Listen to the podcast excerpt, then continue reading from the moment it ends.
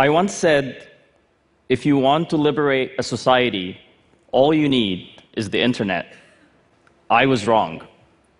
I said those words back in 2011 when a Facebook page I anonymously created helped spark the Egyptian revolution. The Arab Spring revealed social media's greatest potential, but it also exposed its greatest shortcomings. The same tool that united us to topple dictators eventually tore us apart. I would like to share my own experience in using social media for activism and talk about some of the challenges I have personally faced and what could we do about them. In the early 2000s, Arabs were flooding the web, thirsty for knowledge, for opportunities, for connecting with the rest of the people around the globe. We escaped our frustrating political realities and lived a virtual alternative life. Just like many of them, I was completely apolitical until 2009. At the time, when I logged into social media, I started seeing more and more Egyptians aspiring for political change in the country. It felt like I was not alone. In June 2010, internet changed my life forever. While browsing Facebook, I saw a photo, a terrifying photo, of a tortured dead body of a young Egyptian guy. His name was Khalid Said. Khalid was 29-year-old Alexandrian who was killed by police. I saw myself in his picture. I thought I could be Khalid. I could not sleep that night, and I decided to do something. I anonymously created a Facebook page and called it We Are All Khalid Said. In just three days, the page had over 100,000 people, fellow Egyptians, who shared the same concern. Whatever that is happening got to stop. I recruited my co admin, Abdurrahman Mansour. We worked together for hours and hours we were crowdsourcing ideas from the people. We're engaging them. We're calling collectively for actions and sharing news that the regime did not want Egyptians to know. The page became the most followed page in the Arab world. It had more fans than established media organizations and even top celebrities. On January 14, 2011, Ben Ali, fled out of Tunisia after mounting protests against his regime. I saw a spark of hope. Egyptians on social media were wondering if Tunisia did it, why can't we? I posted an event on Facebook and called it a revolution against corruption, injustice, and dictatorship.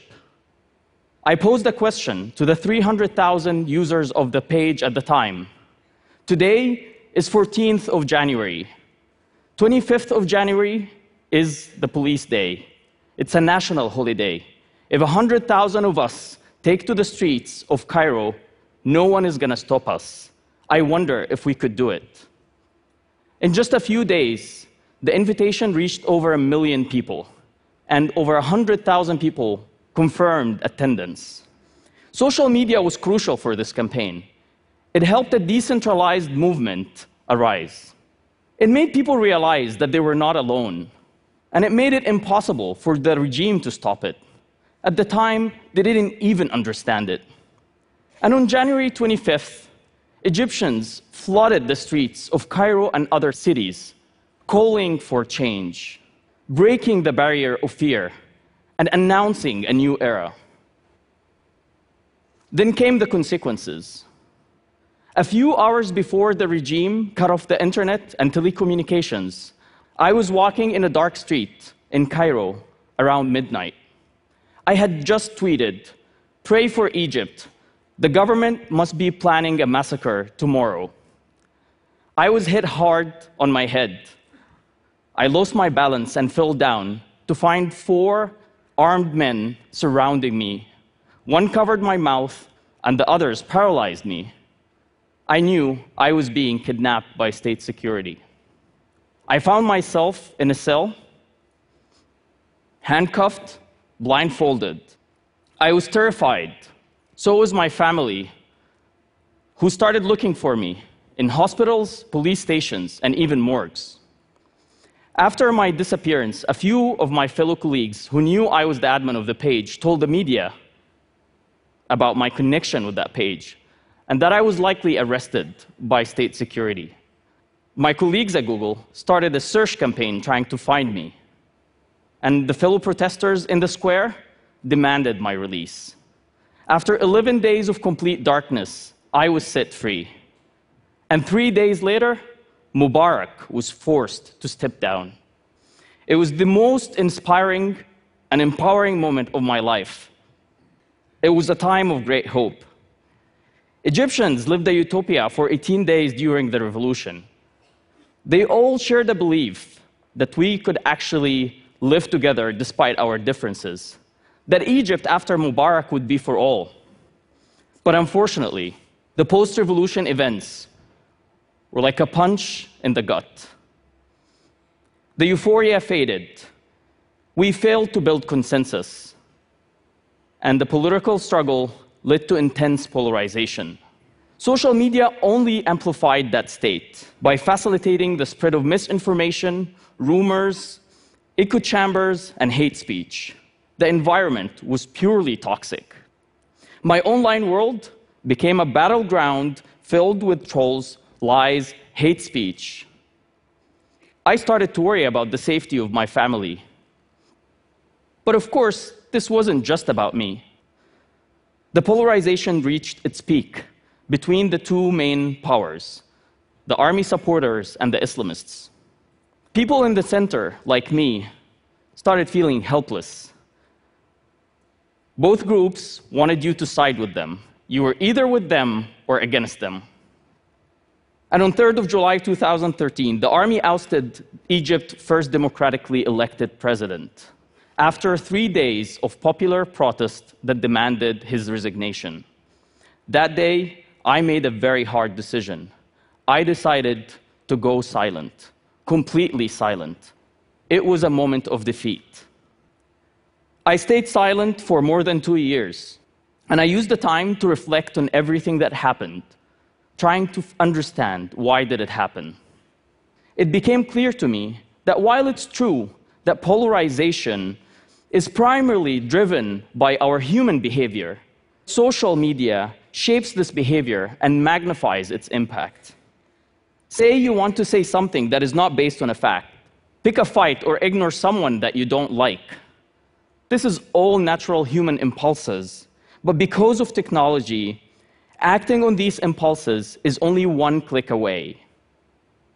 In my view, there are five critical challenges facing today's social media. First, we don't know how to deal with rumors. Rumors that confirm people biases are now believed and spread among millions of people. Second, we create our own echo chambers. We tend to only communicate with people that we agree with. And thanks to social media, we have mute, unfollow, and block everybody else. Third, online discussions quickly descend into angry mobs. All of us probably know that. It's as if we forget that the people behind screens are actually real people and not just avatars. And fourth, it became really hard to change our opinions. Because of the speed and brevity of social media, we are forced to jump into conclusions and write sharp opinions in 140 characters about complex world affairs. And once we do that, it lives forever on the internet, and we are less motivated to change these views, even when new evidence arises. Fifth, and in my point of view, this is the most critical. Today, our social media experiences are designed in a way that favors broadcasting over engagements, posts over discussions, shallow comments over deep conversations. It's as if we agreed that we are here to talk at each other instead of talking with each other. I witnessed how these critical challenges contributed to an already polarized Egyptian society. But this is not just about Egypt. Polarization is going on the rise in the whole world. We need to work hard on figuring out how technology could be part of the solution rather than part of the problem. There's a lot of debate today on how to combat online harassment and fight trolls. This is so important. No one could argue against that. But we need to also think about how to design social media experiences that promote civility and reward thoughtfulness. I know for a fact if I write a post that is more sensational, more one sided, sometimes angry and aggressive, I get to have more people see that post. I will get more attention. But what if we put more focus on quality? What is more important, the total number of readers of a post you write, or who are the people who have impact that read what you write? Couldn't we just give people more incentives to engage in conversations rather than just broadcasting opinions all the time? Or reward people for reading and responding to views that they disagree with? And also make it socially acceptable that we change our minds, or probably even reward that. What if we have a metric that say how many people change their mind, and that becomes part of this, our social media experience? If I could track how many people are changing their minds, I'd probably write more thoughtfully trying to do that, rather than appealing to the people who already agree with me and liking because I just confirmed their biases. We also need to think about effective crowdsourcing mechanisms to fact check widely spread online information and reward people who take part of that. In essence, we need to rethink today's social media ecosystem and redesign its experiences to reward thoughtfulness, civility, and mutual understanding. As a believer in the internet, I teamed up with a few friends, started a new project trying to find answers and explore possibilities. Our first product is a new media platform for conversations. We're hosting conversations that promote mutual understanding and hopefully change minds. We don't claim to have the answers, but we started experimenting with different discussions about very divisive issues, such as race, gun control, the refugee debate, relationship between Islam and terrorism. These are conversations that matter.